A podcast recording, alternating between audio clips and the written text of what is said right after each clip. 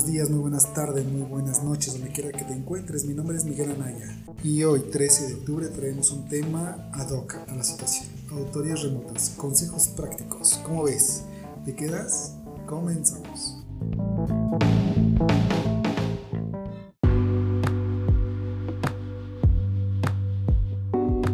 Hola, ¿qué tal? Pues como ya escuchamos en el intro, el día de hoy vamos a compartir con ustedes algunos tips para las auditorías remotas. Sabemos que hoy, eh, hoy en día lo que tenemos enfrente sobre la problemática del COVID-19 pues nos orilla a hacer muchas actividades que antes no sabíamos que podíamos hacer, ¿no? Entre ellos el trabajo home office. Y parece ser que las auditorías remotas pues también darán lugar a ello. ¿Qué es lo que sucede en este entorno? Pues bueno, muchas empresas estarán preparadas, otras quizás no. Sin embargo, el día de hoy traemos unos tips bastante valiosos que podremos aplicar. Estos tips son de un artículo que se publicó en septiembre del 2020 del señor Lance B. Coleman. Él es el director de calidad de Index Salud y Ciencia de Oak Harbor, ahí en Washington. Eh, revisen su biografía, es bastante interesante y creo que les va a llamar mucho la atención. En esta ocasión vamos a tener unos tips que él eh, recomienda y que pues me parecen oportunos. Eh, vamos a ello. Ok, bueno, pues lo que encontramos en el artículo realmente es interesante. Primeramente lo que eh, nos obliga el artículo es entender qué es una auditoría remota, qué requisitos eh, debe cumplir esto para considerarse una auditoría remota. Lo que menciona el artículo y hace referencia justamente es a la ISO 19011 versión 2008 en la definición de auditoría, donde menciona que eh, una auditoría es un proceso sistemático, independiente y documentado para obtener prueba objetiva y evaluar objetivamente, y así determinar en qué medida los criterios de auditoría se cumplen. ¿no? Entonces lo que menciona el artículo es básate en esta definición y pues tienes que cumplir para, para identificar que eso es lo que debemos hacer como auditoría. Ahora, ¿cómo lo llevamos a la parte remota? Lo que el artículo menciona también es que hay muchos términos eh, utilizados para describir auditorías remotas, ¿no? Lo que normalmente a veces decimos, pues, es que una auditoría remota es una auditoría virtual, una auditoría electrónica, una auditoría de escritorio, de revisión de documentos, y podrían ser los más comunes. A menudo la revisión de documentos en escritorio pueden considerarse auditorías o parte de la revisión. Sin embargo, lo que menciona el artículo es que una auditoría hay que ir más allá. Según el artículo, y bueno, lo que dice es, para efectos de este artículo, eh, una auditoría remota se define como cuando las actividades de una auditoría se lleven a cabo por un equipo auditor ya sea de forma simultánea o mientras están eh, de uno a uno con un auditado, pero cuando éste no está físicamente en el sitio de la auditoría. ¿sí? Esto es lo que el artículo define como una auditoría remota. Eh, estas actividades pueden incluir la revisión documentada, la realización de entrevistas, la observación a través de fuentes de video, el análisis de datos y tendencias, la inspección de producto eh, o de fabricación o de procesos de fabricación también a través de video. Y pues bueno, antes de considerar lo que es una auditoría remota eh, robusta, también implica pensar en lo que no es una auditoría remota. Según el artículo, no es una auditoría remota de completar una lista de verificación o de inspección esto lo conocemos y sabemos que es una práctica muy utilizada, sobre todo cuando hacemos auditorías a proveedores. Les mandamos una, un checklist y pues bueno, evalúate, ¿no? Eso básicamente lo que dice el artículo es no es una auditoría remota. Es un ejercicio que puede ser válido, sí, claro, pero no puede ser un ejercicio de auditoría como la definición que revisamos en la 19011, ¿no? Recalca nuevamente el artículo que pues una auditoría es un proceso y un proceso que se está ejecutando en ese tiempo. Entonces no puede ser que un auditor le ceda su trabajo al auditado para poder autoevaluarse. Y pues creo que tiene razón. Entonces el pasar un checklist o hacer una lista y que sí, que no cumples, eh, dejarle esa responsabilidad al auditado, pues pierde valor, pierde mucho valor, creo yo, en el ejercicio de la propia auditoría. Algo que también me ha gustado mucho eh, practicar en los últimos ejercicios que hemos tenido, el artículo menciona que para poder prepararse con éxito para las auditorías, el auditor principal o el auditor líder debe identificar cualquier riesgo para una auditoría exitosa planificar e implementar mitigaciones para ellos. Y eso es muy cierto. La verdad es que yo me he dado cuenta que si tú realizas una valorización de riesgos eh, bajo el método que tú quieras, eh, sí puedes identificar bastante cosas que antes quizá no lo hacías. Por ejemplo, si en la organización que tú estás eh, es multisidio, pues tienes que considerar el riesgo de que hasta un avión se te vaya, ¿no? No haya corridas de autobús para esos lados eh, quizá también eh, la zona horaria habría que considerar y que antes lo dabas por hecho. Eh, también la disponibilidad de las personas en estos sitios. Entonces, creo que el analizar los riesgos para la ejecución de una auditoría sí debe ir de cajón, independientemente si es remota o no. La disponibilidad de recursos, obviamente, eso es también súper importante en estos temas, no tan fácil se considera un presupuesto para realizar auditorías eh, porque pues posiblemente no son tan importantes para un líder de negocio el gastar en ese tipo de ejercicios. Siempre tratamos de, de calcular lo más exacto posible para que estos recursos pues, no sean dados. ¿no? Pero creo que también es importante considerar en una valorización de riesgos. Una práctica que también se, se hace y sí me ha constado lo que menciona el artículo es revisar el manual de calidad y posiblemente eh, las certificaciones de ISO en caso de proveedores, ¿no? Ya constituye una auditoría. Mm, sí, también hay que tomar en cuenta que esto no lo es todo. Sí, para auditorías remotas con proveedores, pues una garantía de que tengan un certificado ISO, eso nos da garantía de que tienen un sistema de gestión, está verificado por un organismo certificado sin embargo, eh, creo que tampoco puede ser tan suficiente. Entonces, eh, lo que sí menciona este artículo es que no solamente nos quedemos en este nivel. Algo también de lo que hace en cierta reflexión, y entiendo que en muchos países eh, donde no estamos acostumbrados a la tecnología, posiblemente países tercermundistas, mm, incluyendo México por supuesto, no les dan tanta importancia a las autoridades remotas, eso sí hay que tomar en cuenta. Entonces, sí hay que tomarse el ejercicio de forma seria, como dice el artículo. Aunque algo que me llama la atención es que el artículo menciona que eh, una auditoría de escritorio, o sea, una revisión de documentos, puede tardar horas en completarse. El artículo dice que entre 4 y 8 horas. Eso eh, Sí, debemos revisar documentos de forma consciente, no solamente por el hecho de que tenemos que leer todo, tenemos que entender el proceso que estamos revisando. Yo me acuerdo que eh, cuando empecé en estos lares de calidad, me tocó la versión de la 9000, versión 2000, 2008 mm, y ahorita 2015. Pero en esa versión 2000 me acuerdo que los organismos certificadores tenían una particularidad. Cuando ibas a certificar una empresa, te asignaban un día para revisión documental. Bueno, no un día, sino el tiempo necesario para enfocarse a la revisión documental. Entre ellos te pedían el manual de calidad y los procedimientos obligatorios que en ese, en ese entonces la norma los tenía bien marcados, igual que la 2008, si no mal recuerdo. Los seis famosos procedimientos obligatorios. Entonces, eh, el órgano certificador hacía estas prácticas, pero era la preauditoría, sí, ese era el término, una preauditoría, para después pasar a la auditoría de certificación.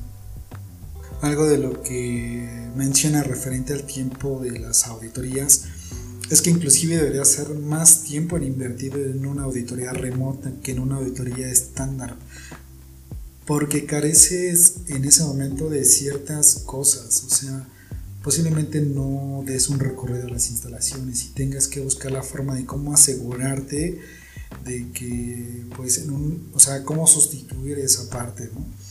Eh, posiblemente no tengas acceso a cierta información como de forma física. Entonces tienes que asegurarte de obtenerla y te cueste más tiempo y más trabajo. Algo que destaca aquí son los pros y contras de, hacer una auditoría remota. Claro, un pro para, para, el mismo negocio es que esta auditoría remota no le va a causar grandes costos o gastos. Pues haciendo, haciéndolo virtual o de forma remota, pues le va eh, ahorrar el gasto del viaje, los taxis, los viáticos, etc. Posiblemente pues el usar el internet de tu casa sea suficiente. Entonces requiere obviamente de menos recursos. Eh, también otra ventaja que mencionan ahí es que eh, puede ser menos intrusivo para el auditado. Las autoridades no van a dejar de ser intrusivas para los auditados. Siempre nos vamos a sentir amenazados, ¿no? Nos vamos a sentir que nos invaden en nuestro trabajo. Y realmente uno de los objetivos de, de hacer ejercicios es que eh, el auditado sienta aún así pues esa sensación de que lo está revisando y tener cuidado en lo que está haciendo. Eh, creo que eso nunca se va a perder, aunque sea una auditoría del sistema de gestión, una auditoría financiera, etc. Sin embargo, una auditoría remota disminuye esa sensación, ¿no? Al final de cuentas estás en un lugar donde no te están viendo físicamente y que puedes estar un poquito más, más cómodo. Otra ventaja, y esto a mi parecer creo que es depende de la habilidad de los auditores, menciona que los auditores pueden trabajar en, o hacer multitareas. Eh, creo que esto depende sí, de las habilidades, como les menciono. Eh, sin embargo, puedes o te da oportunidad de hacer más tareas, quizá. Eh, hacer auditorías cruzadas, consultar con auditores al mismo tiempo, etc. Otra ventaja más es que puede haber flexibilidad para llevar a cabo una auditoría durante un periodo de tiempo más prolongado. Sí, eh, aunque igual, como que primero tiene que ver también con la habilidad del auditor, eh, manejar los tiempos, respetar los tiempos y también si es necesario eh, solicitar permiso para poder extender un poco más. Eh, claro, en sitio eh, siempre estamos más movidos, ¿no? Tenemos reuniones, tenemos pendientes, tenemos trabajo que sacar. Posiblemente sí sea un poquito menos flexible que haciéndolo de forma remota. Sin embargo, creo que esta, este tip o este consejo puede ser tanto para las dos formas, tanto la física como la remota. Una de las desventajas que marca el artículo, y, creo que eso ya, ya lo sabemos, es la dificultad para ver la operación en acción.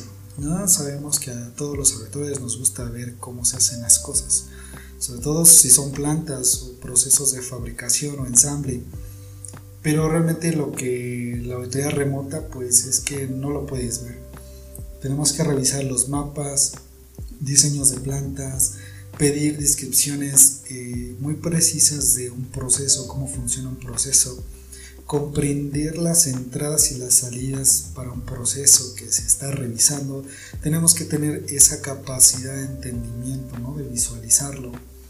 Eh, sí, podemos pedir que se transmite o se grabe un video corto eh, de procesos ya previamente seleccionados, sin embargo, pues es complicado.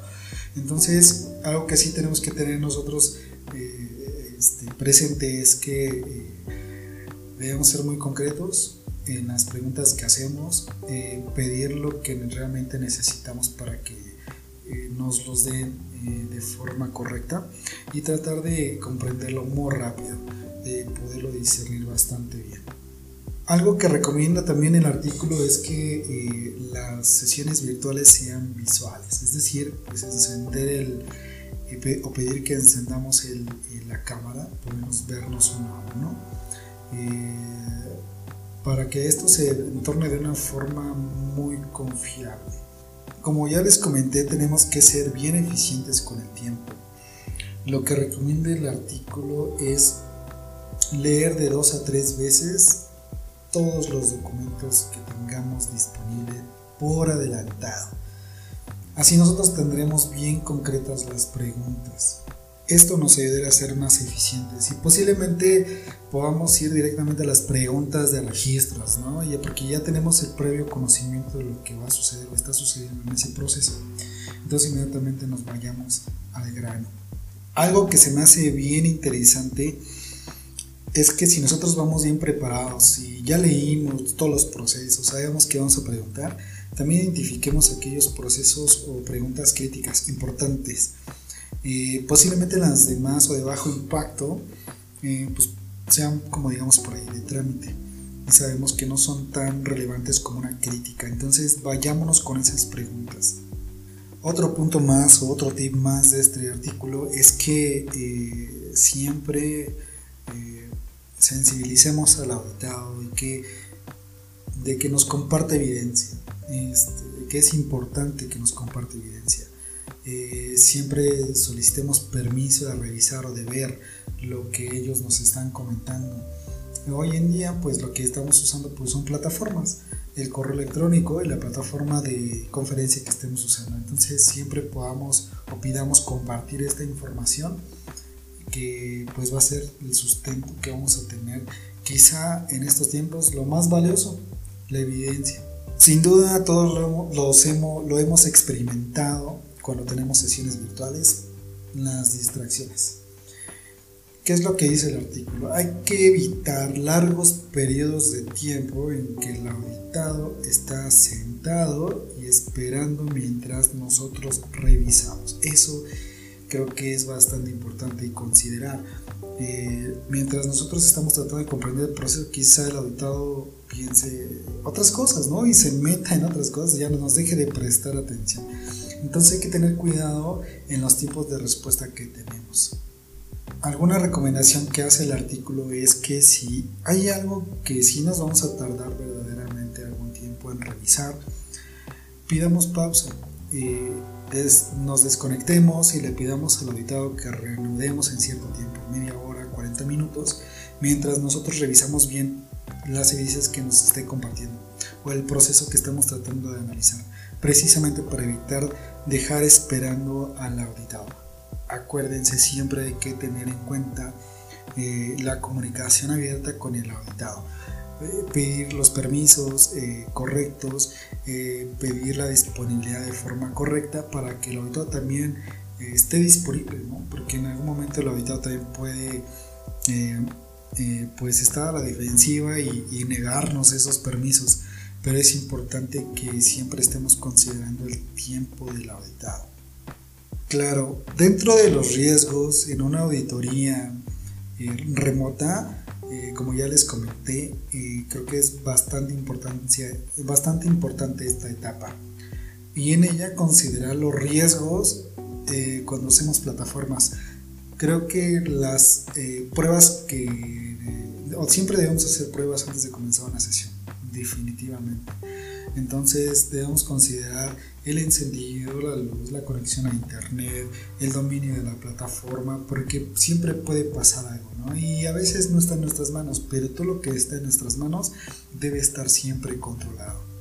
Lo que menciona el artículo es siempre debo yo eh, procurar tener conocimientos básicos sobre este tipo de plataformas e inclusive tener en la mano el el teléfono, el contacto de TI para que nos pueda ayudar en ese momento. Entonces, pues ese tip es un consejo que quizá nos pueda servir y, es mejor tenerlo así que no tenerlo. Obviamente otro consejo que nos da el artículo es pues considerar las zonas horarias. Eh, sé que muchas empresas que trabajan desde México trabajan en España y posiblemente no es el mismo horario y pues sí, sí hay que considerarlo. No sé si en estos tiempos alguien se le barra, pero seguramente sí, pero les aseguro que, la evaluación o la valorización de riesgos les va a ayudar mucho. Algo que me gustó bastante de este artículo también es que eh, no hay que ver diferente a una auditoría en sitio que en una auditoría remota. Hay que verlas por igual y darles eh, su importancia, porque eh, a veces la auditoría remota pues sí, que siempre consideramos, ah, pues va a ser corta, ¿no? Corta de tiempo. Eh, pero no, sí hay que darle el mismo valor inclusive de tiempo a estas agendas. Sobre todo al usar las buenas prácticas dentro del protocolo de una auditoría interna. O sea, no perdamos de vista que estamos con un auditado que, aunque sea remoto, para él es una auditoría.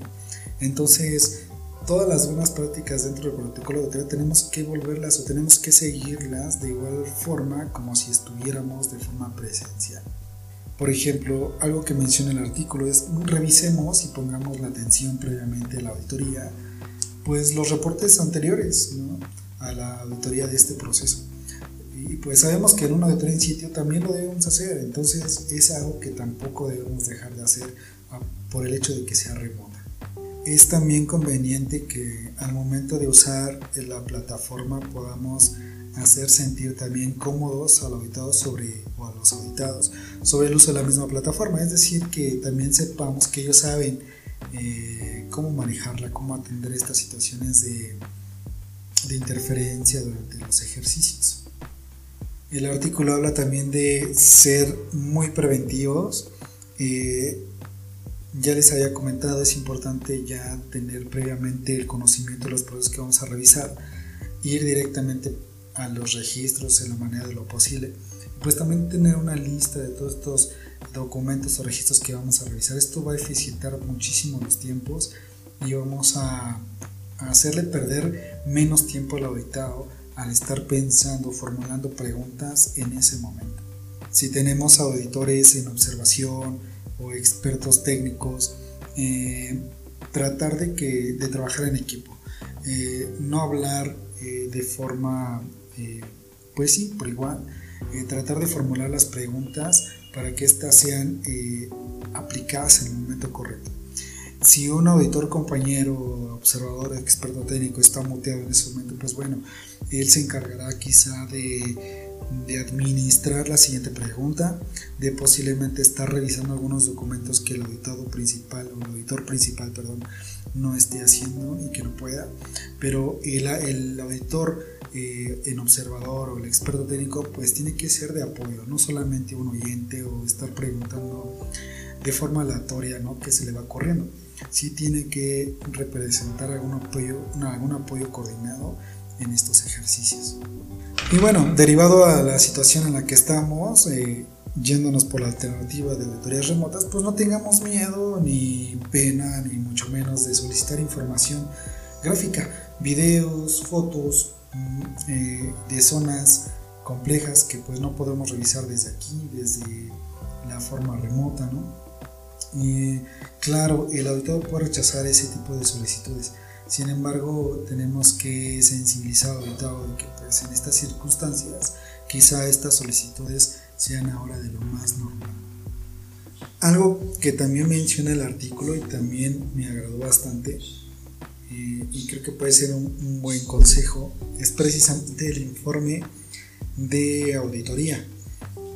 Eh, al momento que nosotros estamos ya definiendo este informe, debemos ya clasificarlo en este momento, establecer plazos de respuesta, detalles de información eh, en relativa al propósito de la misma auditoría, así como el alcance, equipo auditado, resultados, etc. Eh, al documentar una declaración debe incluir lo que el requisito es, lo que se observó, una conclusión y la justificación eh, en una o dos frases y asegurarnos de que el formulario del informe de auditoría tenga una casilla de verificación para indicar si la auditoría se, observó, se llevó a cabo mm, en sitio o de forma remota. Este otro consejo creo que también es bastante valioso, precisamente hablando de los informes.